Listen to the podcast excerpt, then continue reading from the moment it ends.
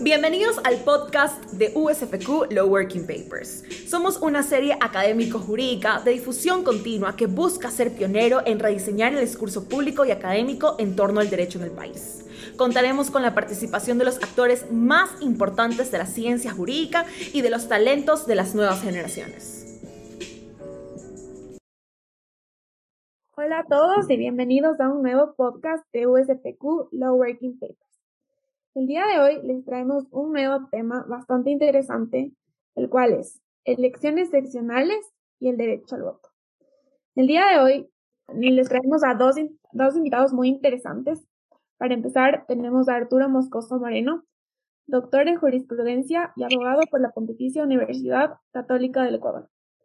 Actualmente es director de la Escuela de Relaciones Internacionales de la Universidad Internacional del Ecuador y profesor de Ciencias Políticas en la Universidad San Francisco de Quito.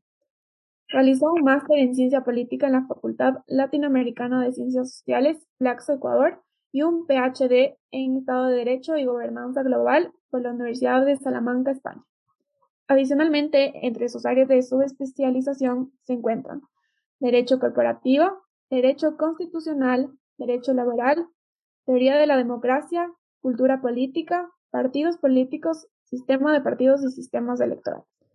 Por otra parte, tenemos a Gabriela Guerrero, abogada y licenciada en Relaciones Internacionales por la Universidad San Francisco de Quito. Desempeña su labor como consultora legal y política. Además, es fundadora de la Politic EC, un espacio diseñado para hablar y discutir sobre temas políticos y analizar las, las implicaciones que estos conllevan dentro de nuestro país. Adicionalmente, se encuentra cursando una maestría en políticas públicas de la Facultad de Ciencias Sociales del Ecuador, Flaxo. Y como último, pero no menos importante, nos encontramos con Sebastián Guevara, quien va a moderar el, el podcast del día de hoy. Sebastián es estudiante de Jurisprudencia y Relaciones Internacionales por la Universidad San Francisco de Quito. Ha realizado materias de especialización en derechos humanos, Actualmente es secretario ejecutivo de USFQ Law Working Papers y es ayudante de cátedra de las materias de Derecho Constitucional, Estado y Sociedad, Objetos del Derecho, Historia del Derecho y Lógica y Argumentación, además de ser representante de la CFE. Sin más que decir, podemos dar inicio al podcast y mucha suerte chicos y bienvenidos. Buenas noches, qué gusto compartir eh, nuevamente con Gabriela y Arturo. Comencemos planteando el tema que es el derecho al, voto y las elecciones seccionales. Entonces, ¿qué reformas les parecen necesarias y pertinentes para el fortalecimiento de los partidos políticos? Empecemos con Gabriel. Bueno, muchísimas gracias de nuevo por la invitación y por el espacio. Me parece que hablar de temas de, de política es algo que nos compete a todos como ciudadanos y me parece genial poder compartir este espacio el día de hoy con Arturo, em, que creo que además tiene un amplio conocimiento de todo lo que vamos a tratar hoy, así que va a ser sin duda una charla muy enriquecedora. Em, yo creo que principalmente lo que tenemos que empezar a tratar en el tema de partidos es empezar a consolidar un verdadero sistema de partidos. Lo que pasa actualmente en Ecuador es que tenemos partidos poco estables, bastante cambiantes, ¿no es cierto? En cada una de las elecciones vemos la conformación de nuevos partidos, la fusión de partidos o que simplemente los, los candidatos realizan el tema popularmente conocido como camisetazo, ¿no? Entonces, yo creo que lo primero que debemos empezar a hacer en ese sentido, en función de buscar el fortalecimiento de partidos, es empezar a indagar en el, en el interior de los partidos es decir, mecanismos internos que nos permitan elecciones democráticas dentro de los partidos, donde no se haga esta suerte de dedocracia que tenemos hoy en día, que es básicamente buscamos eh, cómo llenar, digamos, estas, estas cuotas de partidos y empezamos a poner a nuestros amigos, a los conocidos, ¿no es cierto? Y no necesariamente son las personas más idóneas las que llegan a las candidaturas.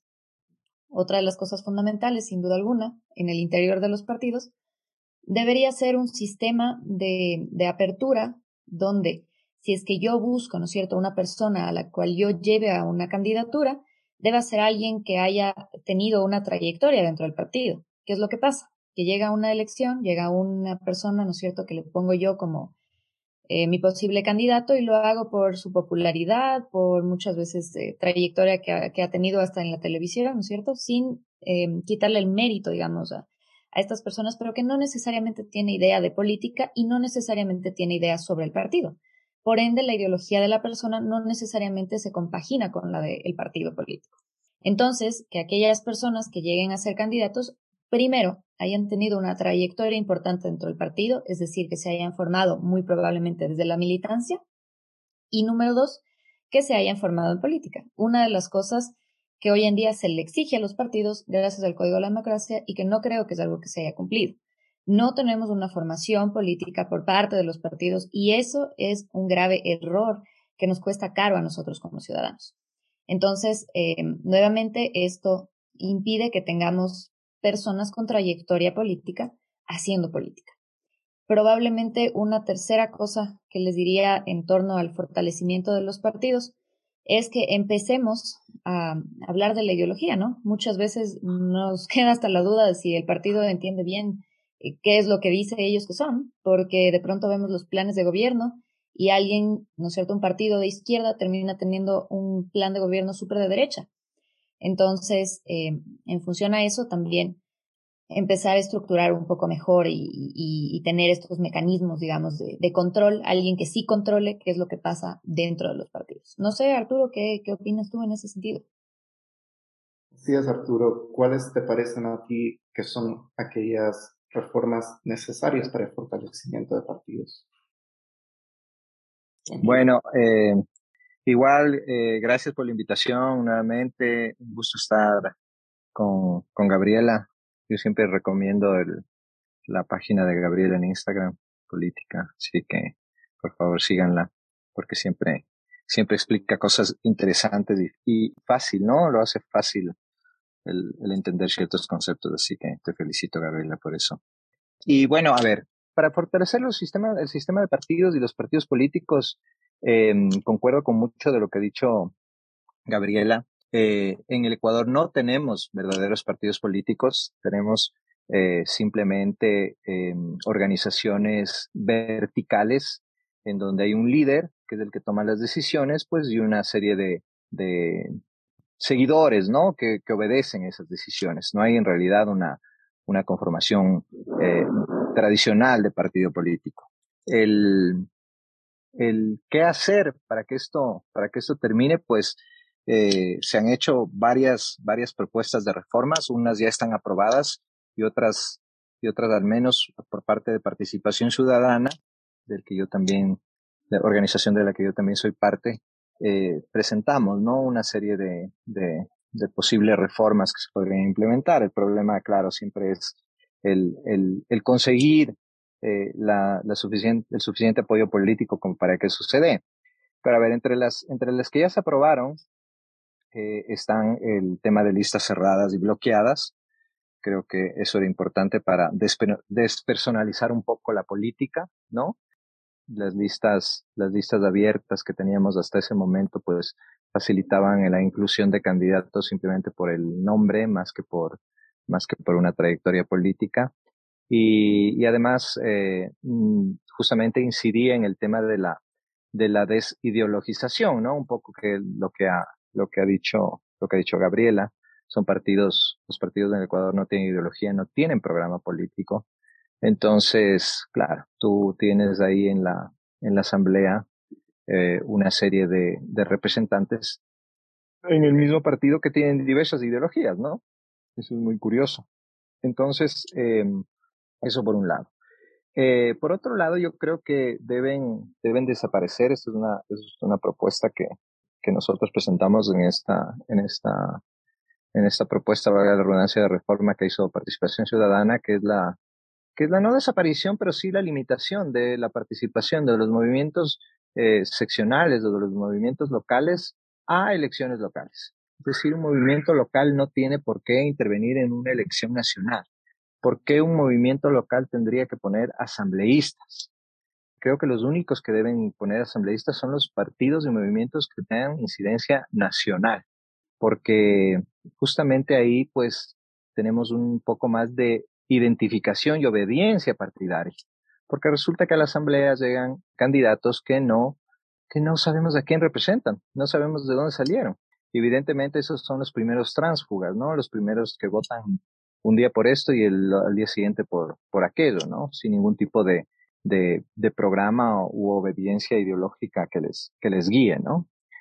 Y, y en otra, otra de las propuestas que se hacía es que los liderazgos dentro de los partidos políticos sean limitados, ¿no? Que no haya liderazgos eternos como, como de 20, 30, 40 años donde los partidos eh, son simplemente una, una organización que obedece a este líder, que es el que toma todas las decisiones, como decía antes, sino más bien que vayan, vayan rotando, ¿no? Un presidente de un partido, un líder de un partido que dure cinco años, diez como máximo, y que, que de paso nuevos cuadros, ¿no? Porque justamente ahí es que la, la política se renueva, ahí es que la política se profesionaliza, eh, cuando tienes el chance de, de, de, seguir avanzando en una, en una, en una organización política, ¿no? Como es en, como es en los Estados Unidos o como es en, en Europa, ¿no? En donde, en donde los liderazgos tienen una marca, una, una, mejor dicho, una línea de, de, de, fin, ¿no? En, eso lo vemos, lo vemos mucho, ¿no? Y van dando paso a nuevos, a nuevos liderazgos. Es que eso no sucede, ¿no? Tenemos líderes eternos en los partidos políticos y claro, participar en política para gente nueva no es tan atractivo frente a esos liderazgos que, ante los cuales tienen poco o ningún chance, ¿no? Eso, eso, eso diría por ahora Sebastián y, y Gabriela. Bueno, al mismo tiempo han logrado abarcar algunas de las otras preguntas. Y justamente con respecto a estas alianzas contrarias a, a la propia ideología, hasta qué punto el código democracia, de la democracia, al menos el último, la última reforma, habilita justamente esto en la medida de que premia dándoles más dinero o compartiendo justamente el share de votos para evitar su desaparición. Entonces, también consideran necesario justamente quitar estas, estos incentivos a generar alianzas o cómo deben o cuáles son los criterios para estructurar las alianzas en lo venidero. Empecemos contigo, Arturo. Bueno, eh, a ver, aquí esto es un poco complejo porque ahí vienen los famosos, ahí viene o se ponen en juego los famosos derechos de participación, ¿no? Que inciden transversalmente en todo lo que significa el, el sistema de partidos y el sistema electoral, ¿no? Eh, frente a esto, pues claro, la limitar, limitar alianzas de, en algún sentido eh, sonaría justamente violatorio de esos derechos de participación, ¿no? Porque yo no puedo aliarme para participar con quien me dé la gana, ¿no? Entonces es un poco, un poco, eh, iría en, en detrimento de esos derechos. Pero se podría intentar, ¿no? Se podría intentar un, un, una suerte de reforma en que las alianzas impliquen cierta cercanía ideológica o programática, ¿no? Pero difícil, ¿no? Difícil que eso se dé porque además, como decía antes, no tenemos partidos ideológicos o programáticos, ¿no? Entonces, frente a eso, ¿cómo, cómo, cómo vemos o cómo se estructurarían estas alianzas, ¿no? Eso es lo, eso es complejo. Eh, y, el, y por el otro lado está el tema de, de aquí es algo que hay que resaltar, que es el tema del financiamiento electoral, ¿no? Creo que el financiamiento electoral público también ha incidido un poco en esta, en estas alianzas contra natura, si queremos darle un nombre que se da mucho en, el, en nuestra política, ¿no? Porque una alianza tiene acceso a mayores recursos. Entonces, eso también implica eh, un atractivo para, para partidos y organizaciones políticas que por sí solas tal vez no tendrían, no tendrían tanto acceso a esos recursos, ¿no? Eh, y ya, y obviamente lo que, lo que viene además de la mano con, con el financiamiento público es la corrupción, ¿no? la corrupción que puede generar el, este financiamiento con, con, ciertos medios o con ciertas, o con ciertas eh, entidades que, que difunden publicidad de los, de los partidos, pero que, por debajo están cobrando valores diferentes, ¿no? Eso también es una cosa que, ya se ha denunciado, que ya se ha visto en otras direcciones, pero que no, no ha llegado a concretarse en nada, ¿no? Entonces, siempre, siempre la, la participación de lo público, si es que no hay un control riguroso en ese gasto, puede prestarse a corrupción, ¿no? Y parece ser que justamente eso pasa con el financiamiento público. Entonces, al final, lo que tenemos son estas alianzas en donde, un, por ejemplo, un candidato que firma el, la Carta de Madrid, eh, promovida por esta organización de ultraderecha española que se llama Vox, participa en las elecciones a, a alcaldía, a la alcaldía de Quito por un partido de eh, izquierda, no sé si extrema, pero bastante a la izquierda que es del Partido Socialista, ¿no? Entonces, esas cosas, esas cosas que serían en, en un sistema de partido avanzado inconcebibles, de aquí es pan de cada día, ¿no? Perfecto, Gaby. ¿Y cuál es tu opinión al respecto? A ver, yo creo que en un sistema como el nuestro, las alianzas podrían ser un mecanismo que nos ayude a mejorar un poco, ¿no? Y esto les digo porque la cantidad de, de cómo, de cómo les explico, las opciones son infinitas cada elección que, ven, que, que, tenemos, ¿no?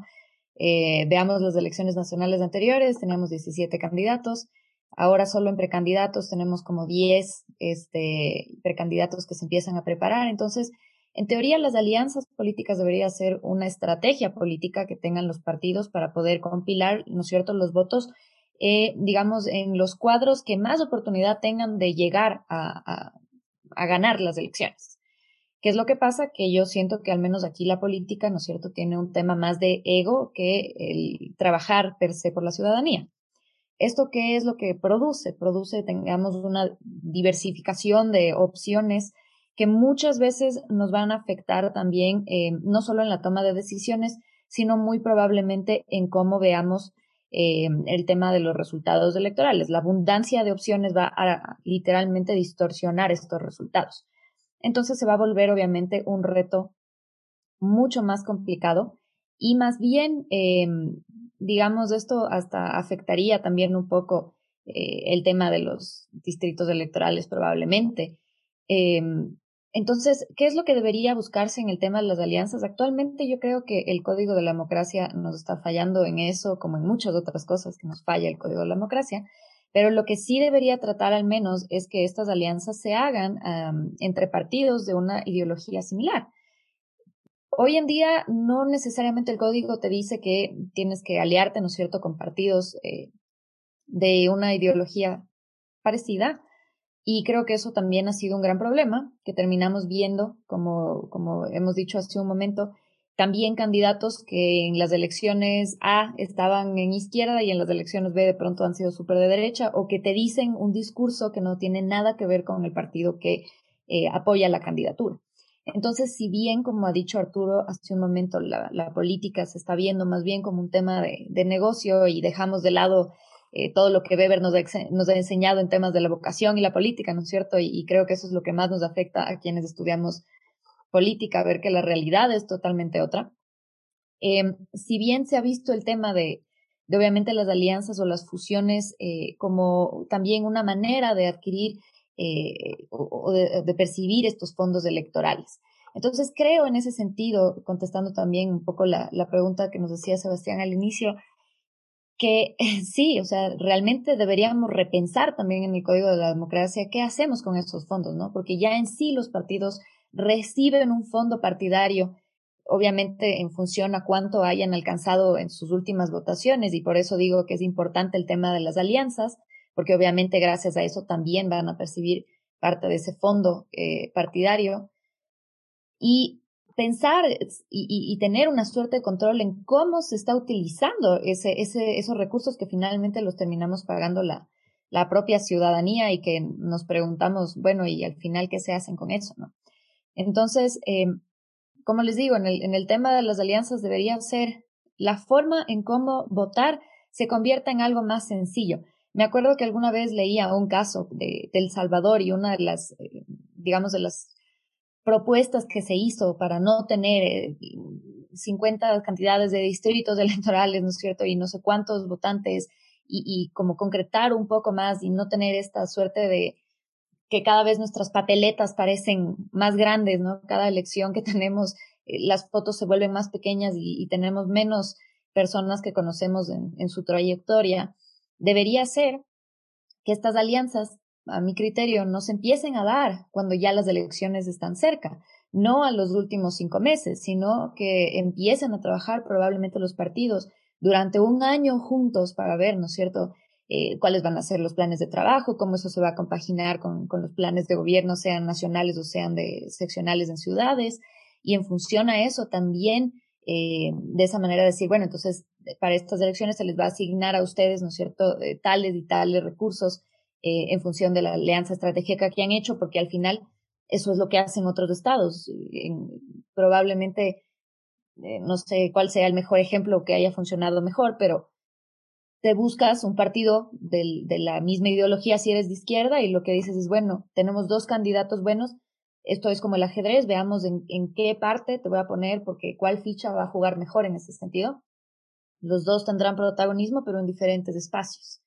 ¿Sí? Entonces, y lo que haces después es probablemente rotar o, o, ver mejores opciones. Entonces, sí creo que deberíamos repensar el tema de alianzas acá, que podría ser algo positivo.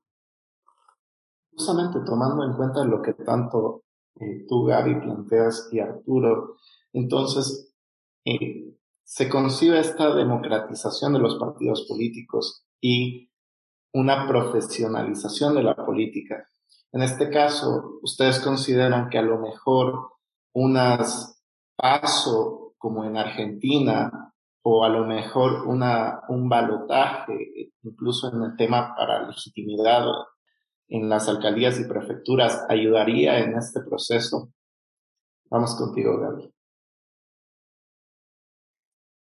A ver, yo algo que impulso creo que desde el día cero y por eso creé mi página de política, que es la Politeca, es la necesidad no solo de, tener una profesionalización de la política, sino la importancia también de que haya una suerte más de cultura política, porque yo creo que son dos cosas que van de la mano. De nada nos va a servir tener una profesionalización de la política y tener chuta los mejores políticos más expertos del mundo, ¿no es cierto?, que hayan hecho una carrera, si a nosotros como ciudadanos no nos importa el tema de la política, ¿ya? Entonces creo que son dos cosas que tienen que ir de la mano, porque em, nuevamente repito, como ciudadanos no podemos esperar que nos llegue algún día el Salvador que nos va a guiar a mejorar nuestro estado. Em, yo estoy completamente de acuerdo en el tema de la profesionalización de la política porque siento que actualmente no tenemos políticos. Y esto sí lo quiero aclarar súper bien. Que, a ver, nosotros, por ejemplo, digamos que hacemos una reforma en el Código de la Democracia, ¿no? Y decimos que todas las personas que participen en política sean personas que mínimo tengan este título tercer nivel, ¿no es cierto? Em, y que hayan estado participando también eh, en cargos públicos, me invento, no sé. Yo creería que esa no es la solución, porque no les estamos exigiendo que estén formados en política. Entonces, que yo sea graduada en, derecho, en medicina, eh, en lo que sea, o ingeniería, no me va a convertir mágicamente en un político. Una cosa es tener un título profesional, lo cual me parece muy bien, que cada quien se especialice en lo que quiera, pero creo que si es que voy a hacer política, tengo que ser lo suficientemente responsable de haber hecho una carrera en política, sea maestría, sea lo que sea, ¿sí? Hay, hay, yo creo que la política es hermosa porque tienes diversidad de escoger lo que tú quieres hacer en política. Pero tienes que haber hecho eh, estudios en política porque en caso contrario no vas a entender de qué se trata. Es como que si yo me hubiera metido, ¿no es cierto?, a ser enfermera y digo, bueno, como ya algo sé de medicina, entonces ya puedo operar, ¿no? y no es así. Te tienes que haber especializado en eso, ¿sí? Te tienes que haber especializado en ser cirujano, en lo que sea. Entonces, de, un, de una mano sí, y yo no creo que eso le quita derecho de participación a nadie, más bien te obliga a que si es que a ti te interesa y te interesa servir a tu Estado, que es como yo veo la política, tengas estas facilidades y, o, tengas este reto de formarte en tal cosa. Muchos me dirán, no, pero y si es que no tengo los recursos, entonces me quedo afuera y ya no puedo ser asambleísta o ya no puedo, ok. Entonces el Estado lo que debería formar, eh, perdón, ofertar es una escuela de política en ese sentido donde tú tengas, por ejemplo, un sistema de becas, ¿no es cierto? Un sistema de, porque hay, hay lugares donde no solo la política es abandonada, la gente es abandonada. O sea, ¿cuántas veces nos hemos ido, por ejemplo, a lugares, yo que he estado, por ejemplo, en Lago Agrio, ¿no es cierto? Y tú dices, chuta, o sea, hay cosas que no, que compiten contra eso, porque las necesidades son otras y muy probablemente yo no voy a entender las necesidades del Lago Agrio, ¿no es cierto? Más que una persona que vive ahí. Entonces es lógico que esa persona es la que tiene que formarse y no tiene los recursos, no tiene los medios, pero intenta sacar adelante. Y, gracias a eso vemos el gran crecimiento que ha tenido en muchos lugares. Entonces, estas escuelas de formación tienen que ser algo permanente, que hayan en todas las zonas y que te den becas, ¿no es cierto? Pero que tú a la vez retribuyas haciendo un buen trabajo. Y si es que no, no funcionas en ese lugar y ves la política como una suerte de, pues no sé, negocio que se ha hecho hoy en día, cortas, cortas cabeza y no le dejas participar nunca más. Porque si es que no empiezas a cortar desde la raíz, vas a tener e, este tema de corrupción constante. Y ya para ir concretando este tema, lo que les decía, el tema de la, de la cultura política, ¿no? Que es algo que no podemos dejar de lado. Si es que no empezamos a hacer este tipo de, de, participación ciudadana, que a mí me encantan estos espacios, porque yo creo que es lo que dice la Constitución sobre participación ciudadana, a mí, o sea, es terrible que te digan que es participación ciudadana. Esto es participación ciudadana. Y que hablemos y dialoguemos y, entendamos y sobre todo expandamos este, este tipo de, de debates, sobre todo en los jóvenes, que al final somos más del 25% de los electores, ¿no? Entonces, si no van las dos de la mano, simplemente vamos a seguir en lo que estamos. Bueno, Arturo, y ahora, ¿tú qué opinas con respecto a, la profesionalización de la política y a lo mejor la necesidad de, democratizarla también? A ver, em, yo me quiero quedar con algunas cosas que de, las que ha dicho Gabriela. Creo que es importante el tema de nuestra cultura política, porque aquí hay una cosa, una cosa que hay que ponerse a pensar, ¿no? Que es que nosotros, por ejemplo, tenemos una asamblea deplorable y una clase política que deja mucho que desear, pero están ahí porque les dijimos nosotros. No les dijo nadie más, no nos impusieron, no, no es que vino, no es que fueron señalados a dedo, están ahí porque nosotros votamos por ellos. Entonces, ahí pues es clarísimo que hay una, una ausencia de, de cultura política en la medida de que elegimos no a los, a los mejores, pues, porque es evidente que no están los mejores ahí en, la asamblea, ¿no? Y el tema de la cultura política y en general la cultura cívica es un tema, es un tema peliagudo y álgido, y álgido porque el, el tema de formar en estos, en estos valores tiene que empezar desde, desde la niñez, ¿no? Entonces, eh, los valores cívicos se inculcan desde la niñez, en la escuela, a, través de la familia y a partir de la, de la, de la sanción social también, ¿no? O de la veeduría social. Pero cuando vives en un país en que se aplaude la, la viveza criolla, entonces pues es muy poco lo que, esa, lo, lo, lo, que esto puede incidir, ¿no? Eso por ese lado. Por el lado de quién, de quienes em, opten por una candidatura, eh, tengan un título, yo no estoy de acuerdo con eso porque eh, no vivimos en un país de, de gente que, que tenga títulos, ¿no? Más bien somos la minoría los que, los que tenemos el privilegio de haber estudiado en la universidad, de haber tenido algún título, ¿no? Entonces, eh, eso sí me parece a mí, y en eso estoy de acuerdo, es violatorio de los derechos, de los derechos de participación de, de la gente. Porque además, el hecho de tener un título o no, no te hace un mejor político o un mejor servidor público, ¿no? Podemos ver o hemos visto lo que puede hacer un, un, PhD con un país hace poco, ¿no? Entonces, creo que de ese ejemplo podremos valernos para ver que los PhDs no son garantía de, de una administración pública eficiente ni, ni nada por el estilo. Lo que, lo que sí hay que hacer siempre es tener, ¿no es cierto? Y creo que esto es, en esto la Asamblea está ya trabajando o se está trabajando en la Asamblea en, en este tema que es una, una escuela de formación, ¿no? Una escuela de formación política para todos los asambleístas. Porque es una vergüenza, ¿no? Lo que tenemos es que ni siquiera saben procedimientos parlamentarios, ¿no? Algo tan, tan esencial para, para ejercer el, el cargo de, de, asambleísta o de legislador, y ni siquiera eso saben, ¿no? Entonces, una escuela de formación en ese sentido, y también un banco de asesores, ¿no? Como, como hay en muchos países del mundo, ninguno de, ninguna persona sabe todo de todo, ¿no? Habrá ingenieros, arquitectos que son específicos en sus temas, abogados, etcétera, politólogos, y cada uno maneja su, su ámbito de, de, profesión, ¿no? Eh, pero cuando se tratan temas de políticas públicas, como, no sé, temas de salud pública, de, de cómo enfrentar problemática de drogas o de o de violencia de género, etcétera, etcétera, tienes que hacerlo desde una perspectiva global, para lo cual tienes que contar con asesores que dominen el tema, ¿no? No puedes ir desde tu, desde tu ámbito específico, no, yo sé todo y esto ya, ya sé cómo funciona, ¿no? Entonces, ahí le hago propaganda una, una serie muy buena que está en Netflix que se llama Borgen, ¿sí? En donde, donde ustedes pueden ver ahí cómo, cómo se, cómo se, cómo, cómo proceden, ¿no? Los, los, los parlamentarios en, en, en este, en Dinamarca, ¿no? Se desarrolla esta serie para tratar temas de políticas públicas sensibles, ¿no? Donde involucran a todos los, a todos los sectores que podrían ser afectados por una política determinada antes de proceder, ¿no? Entonces, y eso no lo vemos aquí, ¿no? Y, para finalizar, lo que, lo que partiste preguntándole a, a Gabriela Sebastián, que es el tema de la, las primarias y el balotaje, ¿no?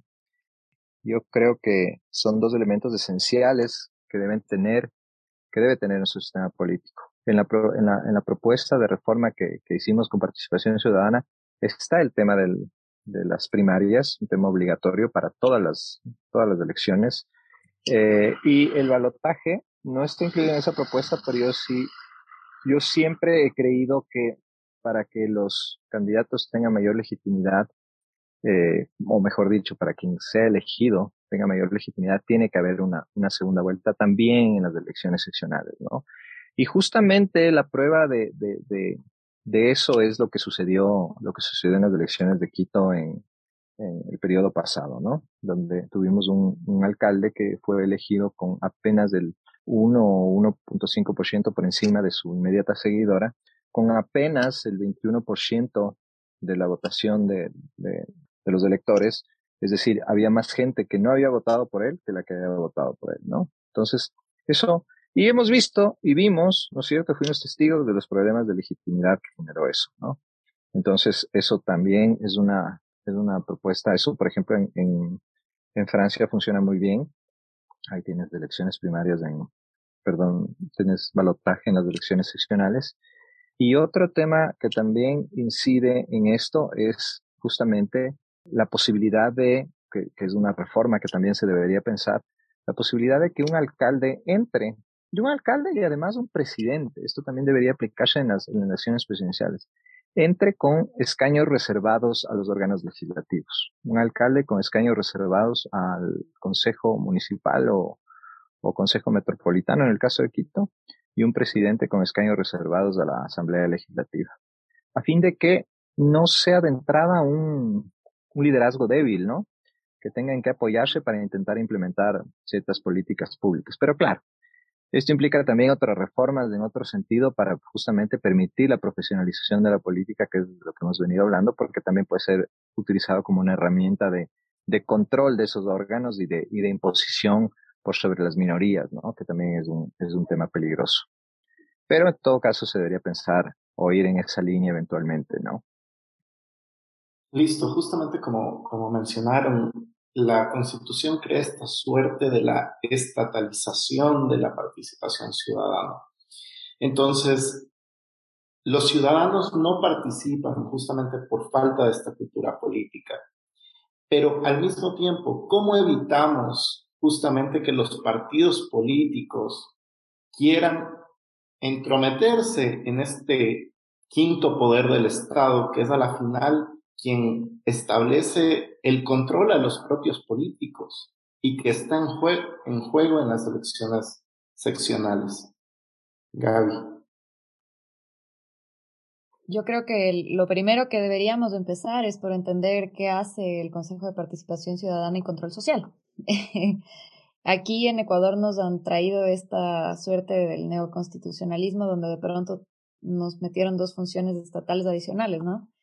Y claro, yo creo que la primera falla que tenemos es que ya en sí no entendemos muy bien, además de la designación de autoridades, qué hace este Consejo eh, de Participación Ciudadana y Control Social.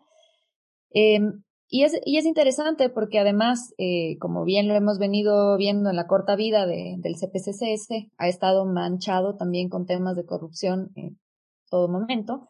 Y esto, en lugar de darle mayor confianza a la ciudadanía, le ha restado total confianza en, lo que hace o cuál es la función que debería tener este poder. Entonces, eh, creo que en este sentido, eh, lo que podemos hacer ahora en el, desde el tema, tal vez de, viéndolo partidistamente, es eh, ya en sí, una de las, de las cosas que se establece es que la persona que, que vaya, digamos, como consejero, no participe, ¿no es cierto?, en un partido político. Yo creo que eso del dicho al hecho es un poco más complicado porque entonces tendrías que hacer un barrido completo, eh, tal vez exigiendo que no haya participado en un partido de forma un poco más formal durante X número de tiempo, pero yo no creo que eso al final termine siendo eh, una garantía. Lo que sí podrías tal vez en ese sentido es yo creo que los lineamientos de qué es lo que tiene que hacer el Consejo de Participación Ciudadana es un poco más claro porque son funciones que en la Constitución del 98 lo hacía la propia Asamblea.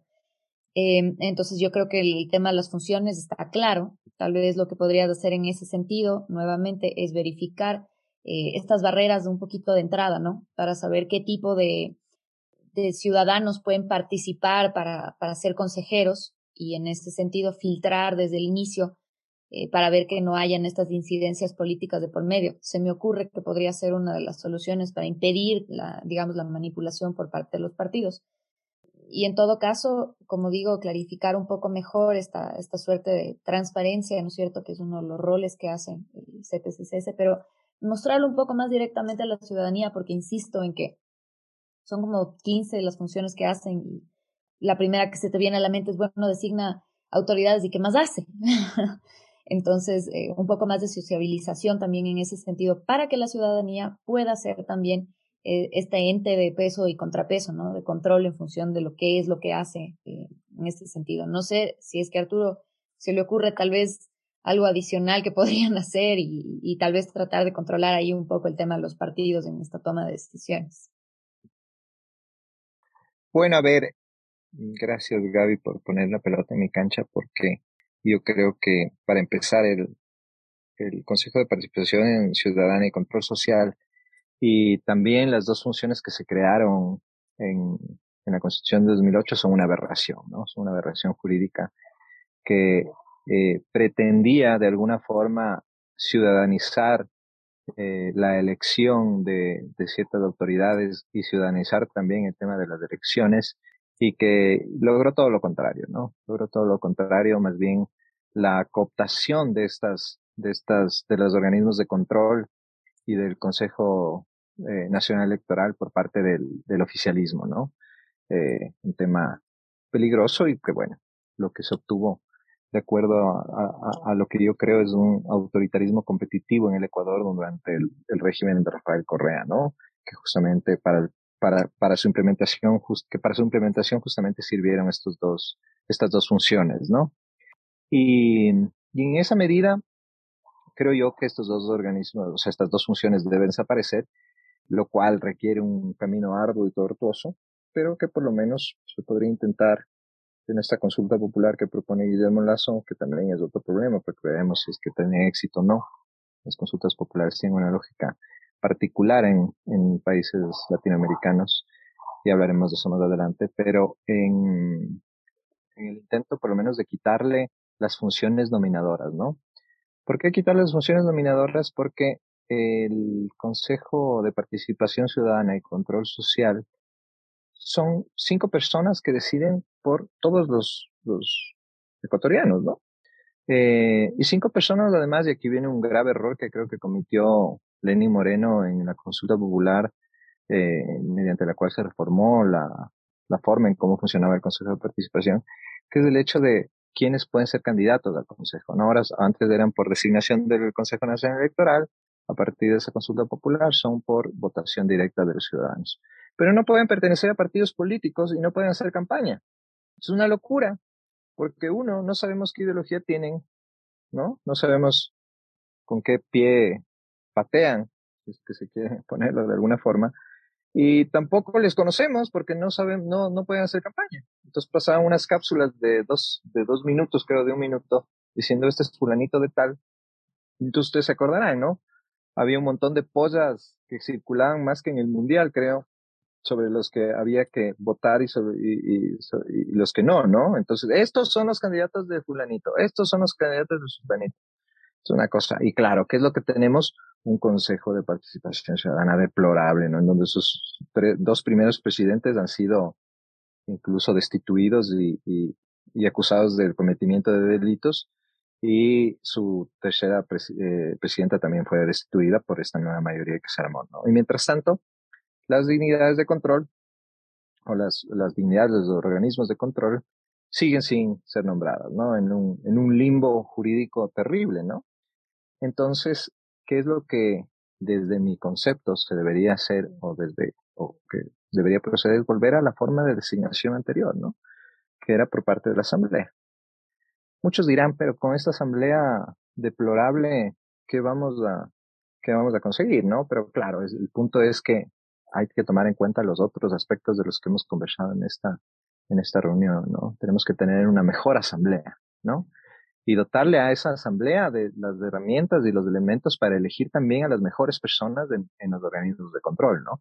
Y ahí sí que participen veedurías ciudadanas, que haya procesos de impugnación, que haya que una serie de, herramientas que nos permitan justamente llegar a, a, a, que sean los, los, los mejores los que, los que opten por esas candidaturas, ¿no? Porque al final, tener una ideología, ser parte de un partido político, no es, no es un crimen, no es un pecado.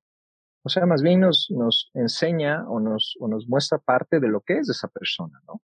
Entonces creo que es importante también eh, rescatar eso, que sean personas probas, evidentemente honorables, pero que, que no sean castigadas por tener una ideología o pertenecer a un partido político, ¿no? Eso también me parece incluso restrictivo de los derechos de participación. Y, y, y eso tendría que decir. Recapitulando un poco de lo que dijo Arturo, justamente es interesante cómo en América Latina las consultas populares tienen esta suerte de referéndum sobre, sobre el mandatario sobre la gestión del mandatario y termina siendo un voto relacional y no un voto sobre la temática justamente que se busca consultar. Para ir cerrando, eh, la última pregunta va a orbitar sobre esta especie de cultura política que hay en Ecuador de refundar la patria cada tanto. Entonces, ahora mismo se encuentra este planteamiento de que Ecuador se vuelva federal. Y en ese escenario, ¿cuáles serían las reglas mínimas para mantener la unidad en el marco de una convivencia democrática? Te escuchamos, Gaby. A ver, yo creo que en primer lugar, eh, como lo, lo, dije cuando compartí justamente un, post en la política, me parecería una locura. Eh, creo que primero no estamos ni siquiera preparados para ser lo que somos actualmente y menos aún si es que queremos cambiar a, a, un, a un, sistema diferente, ¿no? ¿Qué es lo que pasa? Y yo, ¿cuál veo como que al, mayor de los retos? Y es que eh, nuestra, nuestra producción es diferente en cada una de las provincias, ¿sí? Y si es que quisiéramos eh, tomar este tema del federalismo tenemos que tener en cuenta que obviamente nuestros recursos, como les digo, son distintos.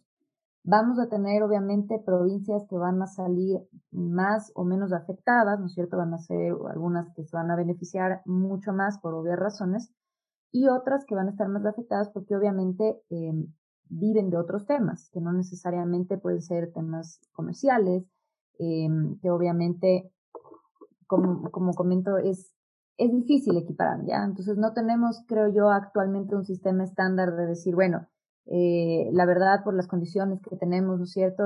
Podemos darnos el lujo de cambiarnos de un sistema un poco más federal donde cada quien toma sus propias decisiones. En el caso de que lleguemos a eso, lo mínimo que se debería esperar es que hayan unos lineamientos, qué sé yo, legales mínimos, ¿no es cierto? Eh, de donde partamos y tengamos una, una especie de que bueno, ustedes como GATS pueden tomar ciertas decisiones, pero al menos esto de aquí va para todos. A mí me parece que es un poco forzado. Esta, como les digo, no creo de verdad que esto funcione o vaya a ser algo que solucione nuestros problemas actuales, porque en términos de democracia no es que las, eh, los estados que sean federales tengan un mayor ranking o en, mundial, ¿no es cierto?, en términos de, de democracia. Si bien tenemos lugares, ¿no es cierto?, como, qué, qué sé yo, Alemania, donde vamos a tener un alto nivel democrático, donde la corrupción probablemente no va a ser igual que en América Latina. Damos el ejemplo de México y en cambio es todo lo contrario y están dentro de un sistema de federalismo. Entonces, o sea, son, son dos cosas que chocan, ¿no? Entonces, eh, en primer lugar, tengamos en claro que eso no nos va a salvar la vida. Y en segundo lugar, tengamos en claro que para apuntarle a un sistema así, de lo que yo veo, es que deberíamos tener eh, mucha menos desigualdad en el país, ¿no es cierto? Cerrar esas brechas de pobreza que tenemos actualmente para que no, no comparemos, por ejemplo, digamos, eh, Tulcán, ¿no es cierto? Probablemente le va a costar mucho más obtener los recursos para, para Sugat que tal vez Guayaquil. Y esto no quiero decir que una ciudad sea más desarrollada que otra, les quiero decir que por obvias razones su nivel de producción es diferente, porque se dedican a cosas diferentes y van a tener ingresos distintos. Entonces, ¿cómo equiparar eso? O sea, ¿cuál sería el mínimo que igual el Estado central debería, en cierta forma, ¿no es cierto?, dotar para tratar de equiparar esos desequilibrios. Y más bien yo creo que ahí nos estaríamos metiendo en una camisa de once varas y, de gana vamos a, a hacer peor el sistema. Ese es mi punto de vista. No sé si Arturo esté de acuerdo con esto. Arturo, terminamos contigo. Sí, totalmente de acuerdo con, con Gaby. Creo que es una locura pensar en un, en un sistema federal en un país como el nuestro. El federalismo se, se aplica en circunstancias muy especiales, ¿no? Eh, cuando hay clivajes, clivajes insalvables, por ejemplo, es decir, divisiones, divisiones eh, étnicas, culturales, eh, religiosas, qué sé yo, que no, idiomáticas, que no tienen eh, visos de, de, solución un poco, ¿no? De, de, de, una solución que sea en un país integrado. O, cuando son territorios muy grandes, en donde se necesita una, un diferente tipo de, de administración, ¿no? Eh, en este caso hablamos de un país pequeño eh, y en donde, si bien tenemos clivajes, ¿no es cierto? Al final, culturalmente, hablamos del mismo idioma, nos parecemos físicamente, no, no, nuestra religión mayoritaria es la misma, entonces no, no, más allá de esta, de esta división siempre eh, importante entre, costa y sierra, o, esta otra división entre, entre mestizos e indígenas, pues no creo que, eso justifique un sistema federal, ¿no? Y sobre todo agregando también lo que ha dicho Gaby, el tema de cómo repartir los recursos, ¿no? Cómo repartir los recursos en un país que es tan, tan inequitativo en, justamente en la generación de esos recursos, ¿no? Con provincias que son muy, muy ricas y con otras que son muy, muy pobres, ¿no? Entonces, no, no, no, no le veo yo la lógica, la lógica de un sistema federal en un país como el nuestro. Eh, y esto va de la mano un poco también con estas ideas de refundación, ¿no? Siempre alguien, siempre alguien habla de, de, volver a empezar, ¿no? Borrón y cuenta nueva con este país que no ha funcionado, entonces vamos a hacer algo, algo diferente. Eh, y eso va de la mano justamente con un país que es profundamente desigual e inequitativo, ¿no? Volviendo a lo que dije al principio. Eh, no solo entre provincias, sino entre nosotros, ¿no? Entre las, entre las personas, los ciudadanos. Somos un país inequitativo, desigual, muy corrupto, en donde la gente ve cómo, cómo los corruptos se salen con la suya, cómo los corruptos pueden lograr ascender socialmente eh, mientras que los honestos se quedan, se quedan de lado, ¿sí? Eh, y esto incide también en una, justamente en una baja satisfacción de cómo funciona nuestra democracia, de cómo funciona nuestro sistema político, de cómo funcionan nuestras instituciones. No confiamos en la asamblea, no confiamos en la justicia, no confiamos en los políticos. Creemos que, de acuerdo a los, a los datos del, del Barómetro de Américas, del Latin American Public Opinion Project, eh, creemos que todos o la mitad de los, de los políticos son, son corruptos. Eh, entonces, frente a esto, claro, viene un Salvador, como decía Gaby, ¿no es cierto? Un Mesías y, y nos ofrece, nos ofrece refundar el país, que con él sí van a funcionar las cosas y nos volcamos a eso, ¿no? Eh, es sorprendente, yo venía, yo veía este, una entrevista que le hacían a un actor argentino sobre, sobre Bukele, eh, y él decía que, que estaba totalmente de acuerdo con lo que está haciendo Bukele, ¿no? Bukele es un autoritario, ¿no? Un autoritario, pero, pero terrible. Le, le importan un pepino los derechos humanos, le importa un pepino la, el derecho internacional humanitario, ¿no es cierto? Y, y en ese sentido deberíamos ser críticos con su, con su labor, ¿no? Pero aquí la mayoría de apoyo, ¿no? De los, de los tweets al menos era impresionante, ¿no? El apoyo que tenía, que tenía Bukele, ¿no? Y eso también pasa en el tema de, en, el en, en, en, su propio país, ¿no? El Salvador, que pese a su, a su autoritarismo, pues tenía o tiene, ¿no? Un alto apoyo. ¿Qué es lo que pasaba aquí también con Rafael Correa, ¿no? Un autoritario, perseguidor de la disidencia, perseguidor de la opinión eh, diferente, eh, muy, muy duro con los derechos de las minorías, perseguía al sector indígena también, ¿sí? Y un, y un presidente que mantuvo su popularidad alta durante muchos años, ¿no? Entonces, eso es el, ese es el problema, ¿no? Si no atacamos estas razones de fondo que son la inequidad, la desigualdad, la polarización, ¿sí? Que también tiene que ver mucho con, con lo que decía Gaby, la cultura política de los ecuatorianos, pues estamos fregados. No vamos a, no vamos a poder cambiar este país. Y finalmente, cerrar con lo, con, lo que abriste, con, lo que abriste diciendo en la pregunta, ¿no? El tema de una consulta popular en Ecuador y en Latinoamérica. Lamentablemente las consultas populares se vuelven un, un instrumento de, de refrendamiento o no de la gestión del, de quien pregunta, ¿no? Entonces, si un presidente con alta popularidad pregunta, le va bien. Si un presidente con baja popularidad pregunta, pierde la consulta, ¿no? Y, y, y, si pierde la consulta, además es un, un, golpe doble, porque no es solo perder la consulta, sino debilitarlo aún más, ¿no? Entonces, es, es bastante complicado el tema, el tema de una consulta en estos momentos ante la, la aceptación que tiene el gobierno de, de Guillermo Lazo. Ahora, esto no es insalvable, porque si se hacen preguntas eh, mm, que pueden ser atractivas frente a la problemática de la gente sobre temas de seguridad, sobre temas de narcotráfico, etcétera, etcétera, podría generarse un apoyo en base a esas preguntas, ¿no? Pero tener que ser preguntas muy concretas, muy fáciles de entender y que arrastren al resto de preguntas más complicadas, ¿no? En el apoyo general que se le podría dar. Pero claro, ahí se necesita una estrategia comunicacional y una estrategia de campaña muy buena, ¿no? Entonces, pero si, y si bien hemos visto que la estrategia de campaña de Guillermo Lazo en la segunda vuelta fue excelente, eso no se ha traducido en una estrategia de comunicación eh, sólida en, su gobierno, ¿no? Bueno, muchas gracias por su participación, eh, Gabriela Guerrero, Arturo Moscoso. Como siempre, es muy importante eh, sus opiniones, oír voces diversas en la academia porque es de ahí de donde parten justamente las ideas para aplicarlo en lo público. Así que sin más, damos por terminado este podcast. Nuevamente, muchas gracias. No, gracias a ustedes por la invitación. Un gusto compartir con, con Gabriela, contigo, Sebastián, con Daniela, con Camila, siempre a las órdenes y, y sigan adelante, que estos espacios son importantísimos justamente para lo que para lo que hemos venido hablando, ¿no? Para fomentar la, la cultura política, el conocimiento de los procesos políticos y, y preocuparnos por nuestro país más allá de, de, simplemente ir a las elecciones, ¿no? Si realmente, sino realmente incidir en cómo se hace política en este, en este país. Sí, yo me sumo también a las palabras de Arturo. Qué, qué gusto el haber podido compartir con ustedes. Qué gusto compartir como siempre con, con Arturo en estos espacios, pero más que nada me da muchísima alegría ver que cada vez seamos más jóvenes los, los preocupados por a dónde estamos llevando el país. Entonces, que sigamos sumando estos espacios y, más bien, qué chévere eh, que, que lo puedan seguir haciendo.